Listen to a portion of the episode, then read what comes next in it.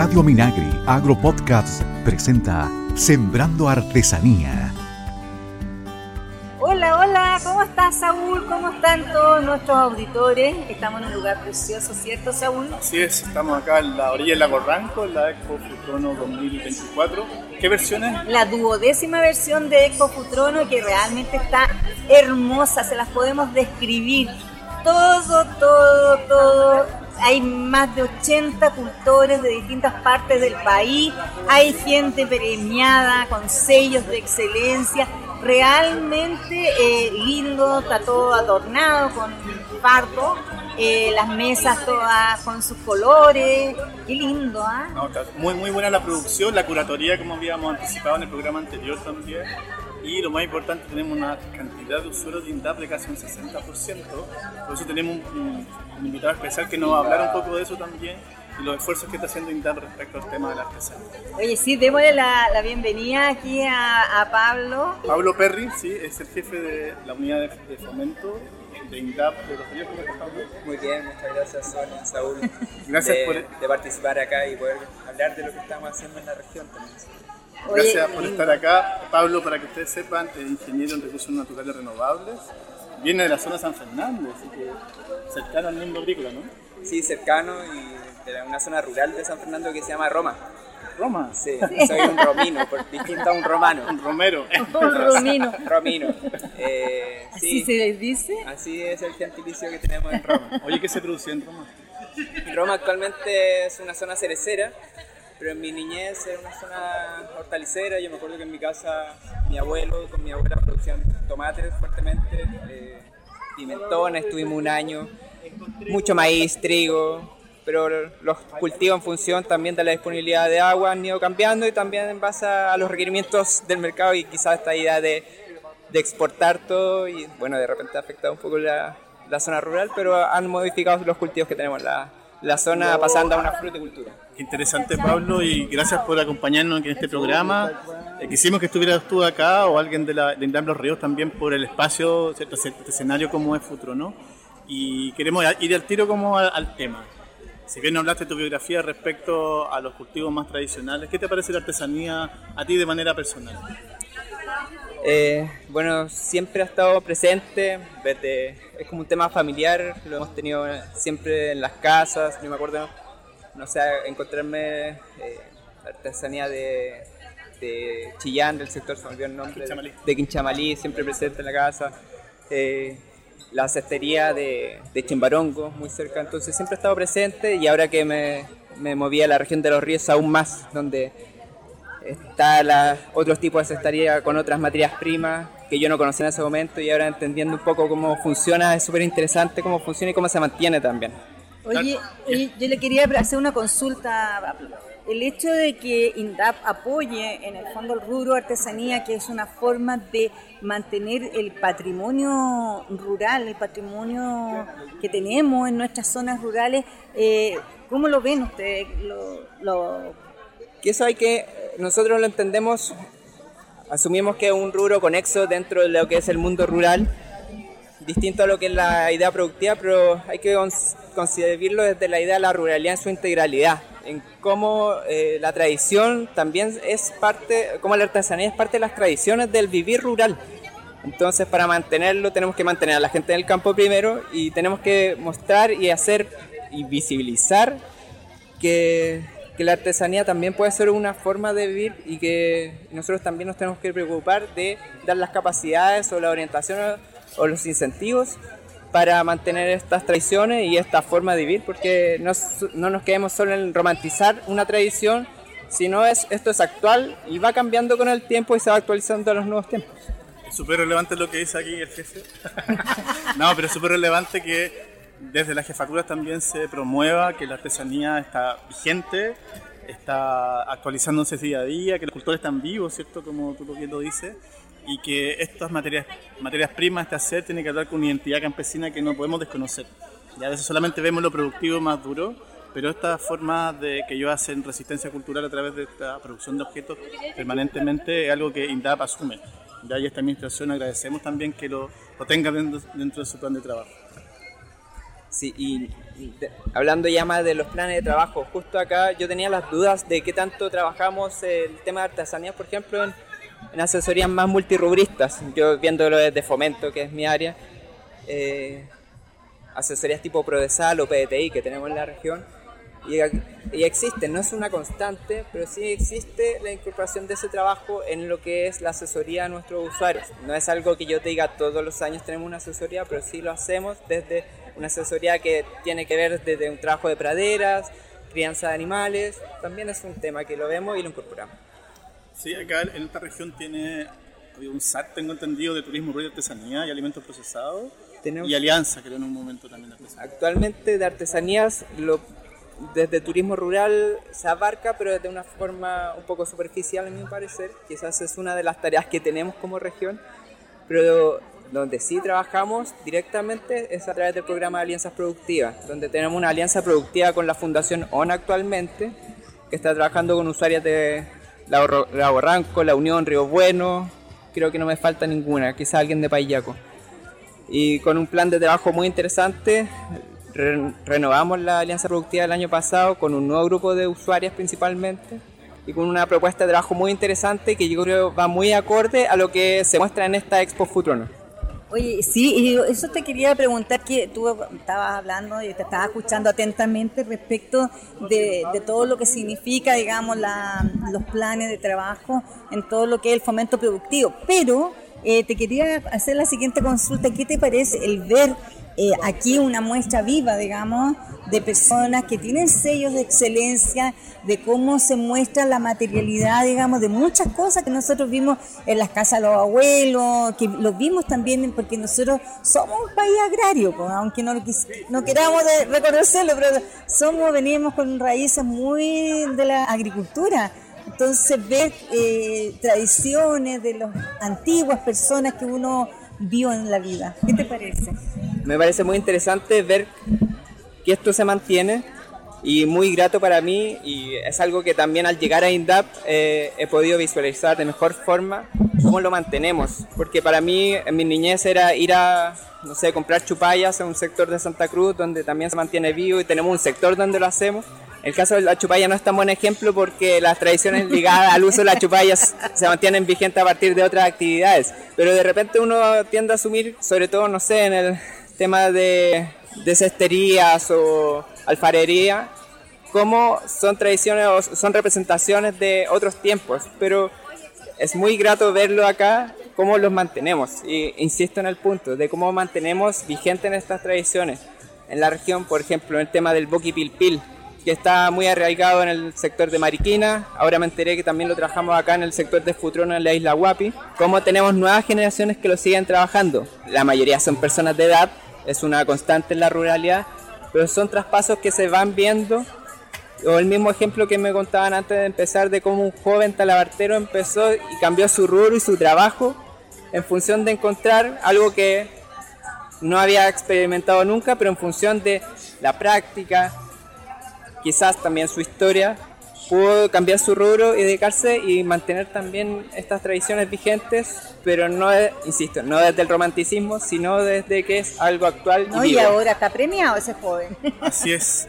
Creo que ahí como para cerrar el punto, esto tan técnico también que nos comparte Pablo, es entender que también el desafío desde nuestro INTA, queremos tanto con la Sonia y el equipo, es que generar las condiciones ¿cierto? para que ellos puedan mantener este oficio de una manera súper digna, que lo, admiramos también como ellos lo hacen.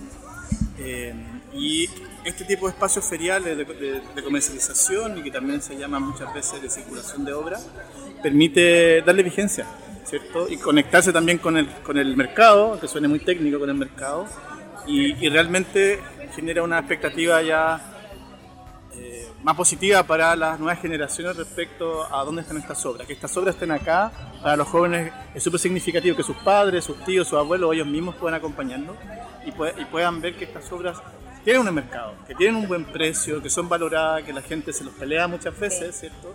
Y creo que eso es súper interesante y darlo, de a poco lo está entendiendo.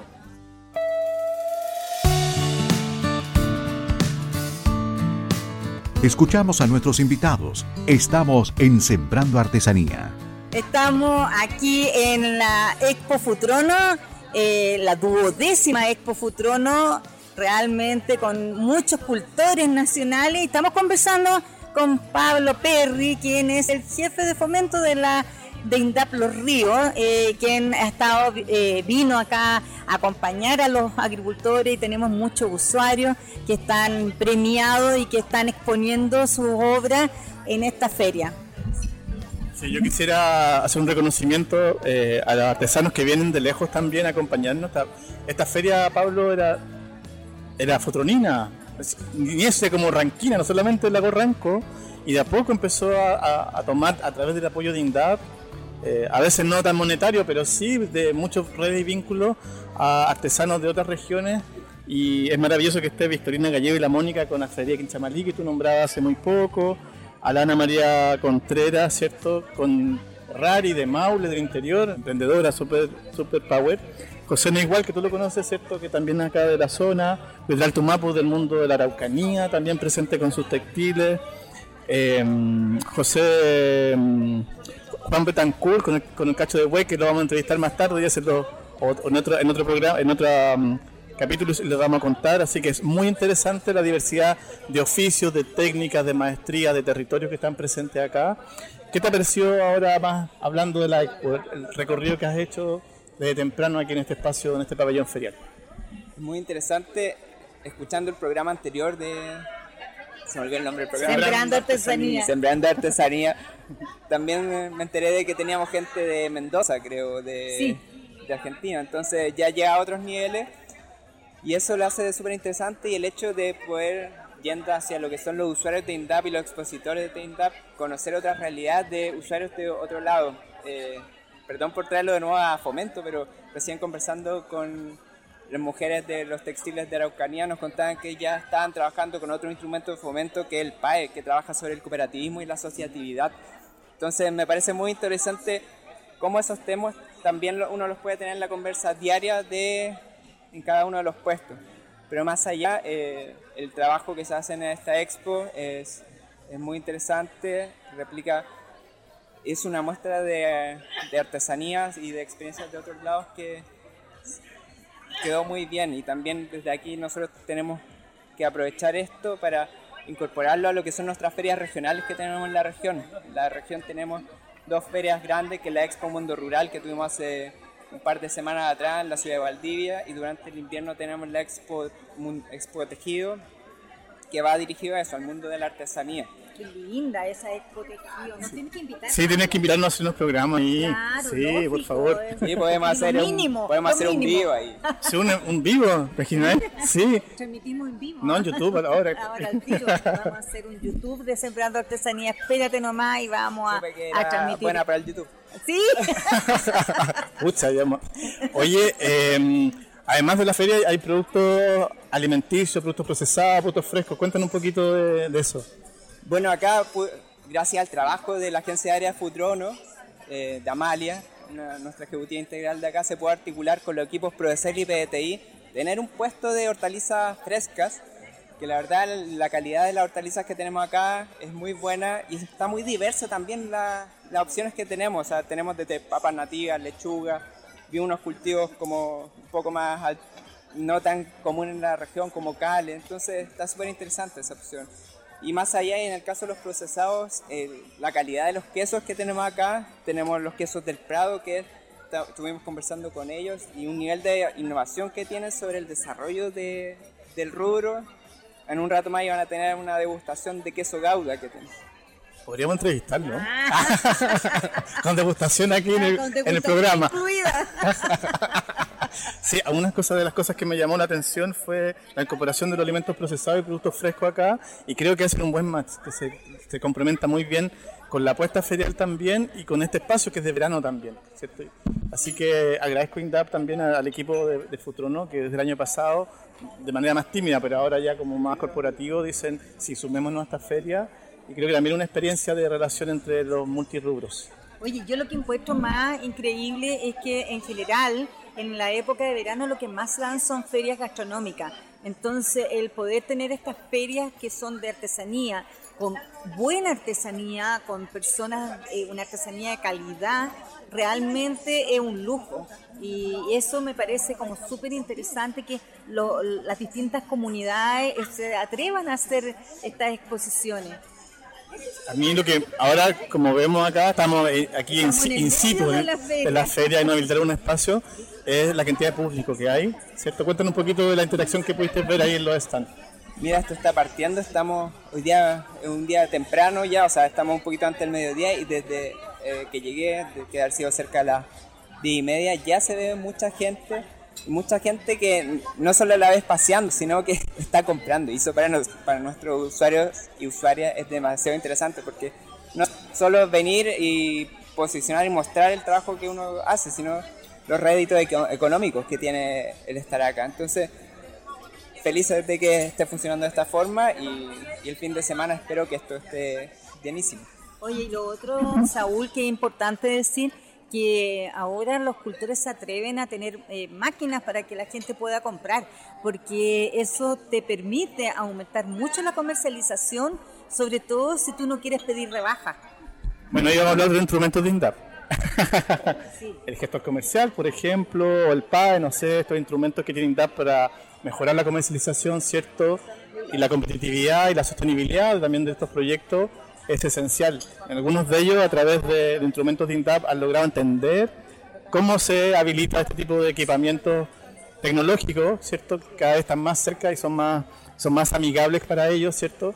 Entonces ahí también, te lo dejo como tarea, pensando tal vez en la Expo Tejidos que viene luego, otras ferias. Porque, a esas que vamos a ir. A esas que vamos a ir, donde yo he querido comprar cosas y no hay, no hay plasma, no sé. No, mira, eso yo creo que hemos ido avanzando. Si a veces tenemos puestos que no tienen la maquinita para con tarjeta de crédito o débito, pero en la última Expo Mundo Rural yo diría que el 95% tenía la máquina para vender, sino el 100%. Es un hecho que hemos estado trabajando años anteriores trabajamos con Banco Estado para proporcionar estas máquinas y esperamos mantener esas buenas relaciones. Eh, y en el tema de, los apoyos que podemos hacer, sobre todo desde fomento, en la región ya hemos tenido alguna experiencia. El año pasado tuvimos una asesoría técnica especializada, que es uno de los programas de INDAP, quizás no es, no es tan conocido, pero tiene un montón de opciones de asesoría para nuestros usuarios y usuarias. Y en este caso lo trabajamos con un grupo de, de los lagos que se dedica al, trabajo en, en, lana. Entonces, estamos trabajando eso, el gestor comercial si es una opción que podríamos seguir trabajando. Actualmente estamos trabajando con las alianzas productivas que posiciona a, lo, a la artesanía realizada de las usuarias que tenemos en este, en este grupo en el mercado, en una plataforma online de venta y también plataformas de tienda física en algunos casos. Entonces, hemos trabajado en la artesanía, nos gustaría trabajar aún más, pero ahí hay un trabajo para atrás. Sí, yo te agradezco ahí que, no, que, que, haga el punto también respecto al tema de la artesanía en la región de los ríos. Saúl, es que es importante el tema de la máquina porque eh, si uno realmente valora la artesanía, de repente tú no andas con 200 mil pesos en el bolsillo y hay piezas que cuestan 80 mil o que cuestan más y si uno no quiere pedirle rebaja a la persona, tiene que tener un medio de pago que te permita pagar eso en el minuto. Y eso es, por eso es relevante lo de la máquina. Sí, ahí estamos apoyando de alguna forma también en los planes de, de trabajo, ¿cierto? De todos los instrumentos de seguridad técnica de INDAP para que se pueda a poco ir habilitando esto. Sabemos que hay una brecha tecnológica importante, pero bueno, ahí, en eso estamos. Y una brecha también interna de nosotros como funcionarios y funcionarios de INDAP de entender cómo debemos trabajar el ruido de la artesanía, identificando quizás las materialidades que tenemos, las formas de trabajar y pues poniendo en valor toda esa todos esos temas desde una forma técnica. Tenemos una norma técnica de artesanía, tenemos que siempre estar, revisarla y ponerla en práctica. Bueno, esa norma técnica y aquí el, dato el dato rosa se actualiza este 2024. Vamos a actualizar la norma técnica de INDAP de artesanía que tiene casi 10 años. Y vamos a, ver qué pasa con la manualidad, nuevamente conceptualizar eso, qué pasa con el arte popular, que también lo vemos, los ven nuestros equipos PTI, por ejemplo, y no sabemos si queremos traspasar la artesanía como un objeto comercializable o lo dejamos como arte popular, cómo lo tratamos, ¿cierto? Y cómo nos vinculamos con otra institucionalidad, porque INDAP tampoco puede solucionar todo. Sabemos que estamos en lugares más remotos y somos la única, el único mundo estatal, ¿cierto? Que está presente, pero tenemos que ver cómo nos relacionamos. Así que no, felices de escucharte, Pablo.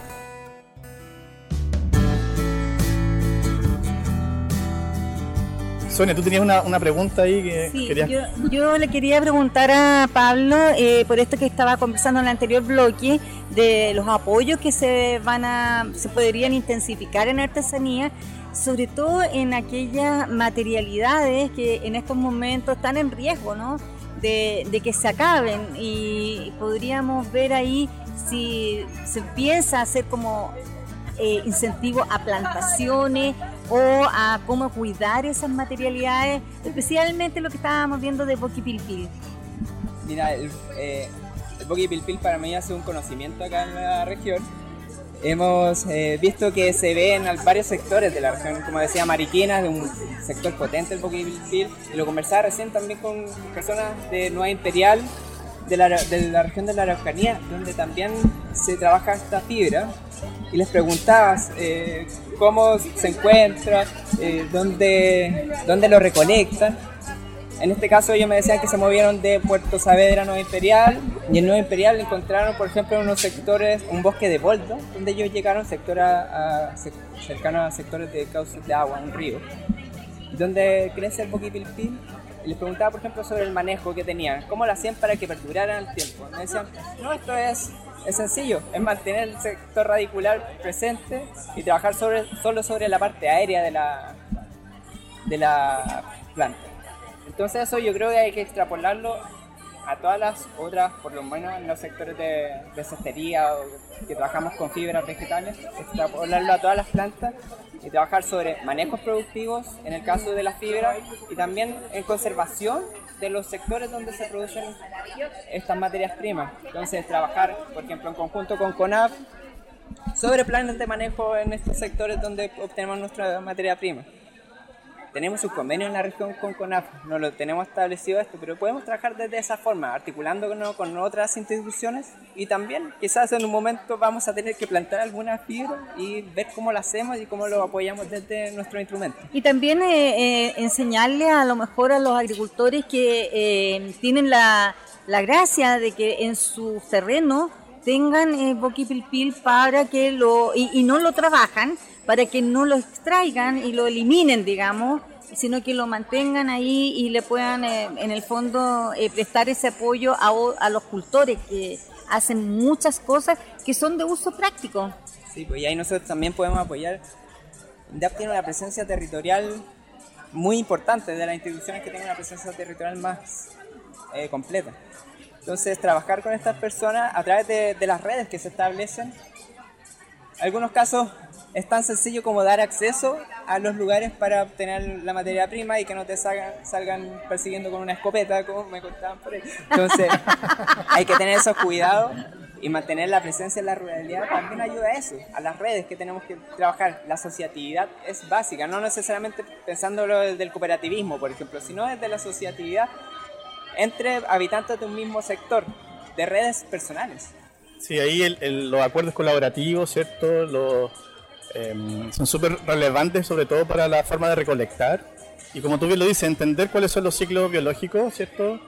Que le dan sostenibilidad a estas fibras, que todos hace 10 años se hablaba que era un, un bosque que era renovable y parece no es, no, no es renovable a la altura, a los estándares que llevamos, y tú sobre todo lo sabes que en recursos naturales y eh, ser respetuoso con los ciclos de, tiene la naturaleza.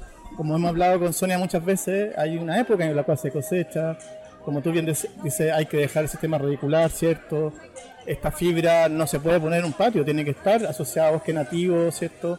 Entonces, ahí hay un esfuerzo que se puede hacer y yo creo que es el momento también, hay una, una, una sensibilidad también sobre estos temas y valorar esta fibra también cuando se compra. Cuando se compra el objeto, tiene un valor en sí, no solamente objetual, material, sino que también por el significado que tiene para las comunidades y el trabajo que requiere, ¿cierto? Y el valor de esta fibra, ¿cierto? Entonces hay que pagar por eso también. hay que pagar y valorarlo y lo importante es también que nuestros y nuestras artesanas eh, sepan establecer esas valoraciones y también en función de una asesoría que nosotros podemos dar. Esa, ese tipo de asesorías también pueden ser desde el trabajo que podemos hacer de INDAP y es algo que podemos ir trabajando desde el rubro de artesanía, porque saber poner un precio no es, no es sencillo. Sí, en este caso cuando hablamos a veces de precio justo, bueno, ¿qué es justo en la, en fibra vegetales? Hay un trabajo de 10 etapas pues, anteriores de recién empezar a, armar o levantar el objeto, ¿cierto? Que tiene que ver desde la recolección, desde la gente que en Bucky Pilpin se da una jornada completa sin alimentación porque le, molesta la ollita o lo que fuera. Tienen, es una fibra que no es aérea, sino que va en el suelo, tenés que seguir la guía de rastrera, ¿cierto? Hacer los rollos y tienes que irte con una buena cantidad de rollos de vuelta y ahí, sí comienza recién el ciclo para después de 10 días recién poder entrar a la producción. Además que las tienen en agua, hacen todo un trabajo que eh, la gente yo creo que cuando ve el objeto terminado no tiene idea de todo lo que hay detrás de ese objeto. Es, es mucho, mucho trabajo. Ese valor también es importante que eh, esté traspasado en la, en la, forma como comunicamos, ¿cierto? La forma como entendemos la artesanía. Eh, y también, como tú dices, en el precio también, en la etiqueta, por ejemplo, y en el packaging, en el rotulado también está expuesto. Así que... ¿Sabes lo que pasa, Saúl? Yo lo que siento es que también el apoyo más adelante a la artesanía o ahora a lo mejor estamos, cada vez está tomando más vuelo, digamos, eh, que la gente la valore, es que eh, hay un relato detrás de cada pieza que se pudiera trabajar eh, ya a lo mejor desde la institución que les ayudaran a los cultores a poner un relato en su, por último, fotografías del, proceso para que la gente lo, lo, viera y lo apreciara y lo otro también en la presentación en cuanto a, a las etiquetas. hay, todo un conocimiento y una sabiduría ¿cierto? en torno a esto que lo más... De ahí estamos hablando, desde ahí estamos entendiendo qué es la artesanía, ¿cierto? Y eso es lo que queremos que no se pierda y nuestra institucionalidad como INDAV es parte de, del Estado de alguna forma que busca darle la continuidad a este, este hacer. Oye Pablo, te felicitamos por haber, más que felicitar, te agradecemos que hayas venido, un montón. un montón que hayas venido a esta feria. También yo creo que más allá de un esfuerzo es una posibilidad para que lo tengas dentro de tu itinerario ferial, ¿cierto? La última pregunta, Pablo. Por ejemplo, aquí tenemos luminaria. Nunca la luminaria o este objeto asociado a la terraza estuvo asociado al Pipilboqui. Pipilboqui que era un chaiwe, ¿cierto? Era un balay, no sé si me explica, pueden googlear después. Eran objetos del cotidiano del mundo eh, lafkenche principalmente. ¿Qué te parece ver estos objetos que hacen nuestros usuarios? Que pasamos a la idea de entender la artesanía de una forma funcional y, con ciertos grados de innovación muy importantes. En la Expo Mundo Rural teníamos dos eh, puestos de Pil y uno de ellos tenía una, una calidad de, de lámpara, yo iba a comprar una para mi futura casa. Entonces, son cosas que uno, con una mirada a veces un poco más citadina, las quiere incorporar y las quiere incorporar desde, desde el agrado visual pero también de la valoración de la artesanía en sí, pero desde un aspecto funcional. Oye, eh, nos vamos a ir, eh, lamentablemente se nos fue el tiempo, Pablo, así que siempre nos pasa lo mismo.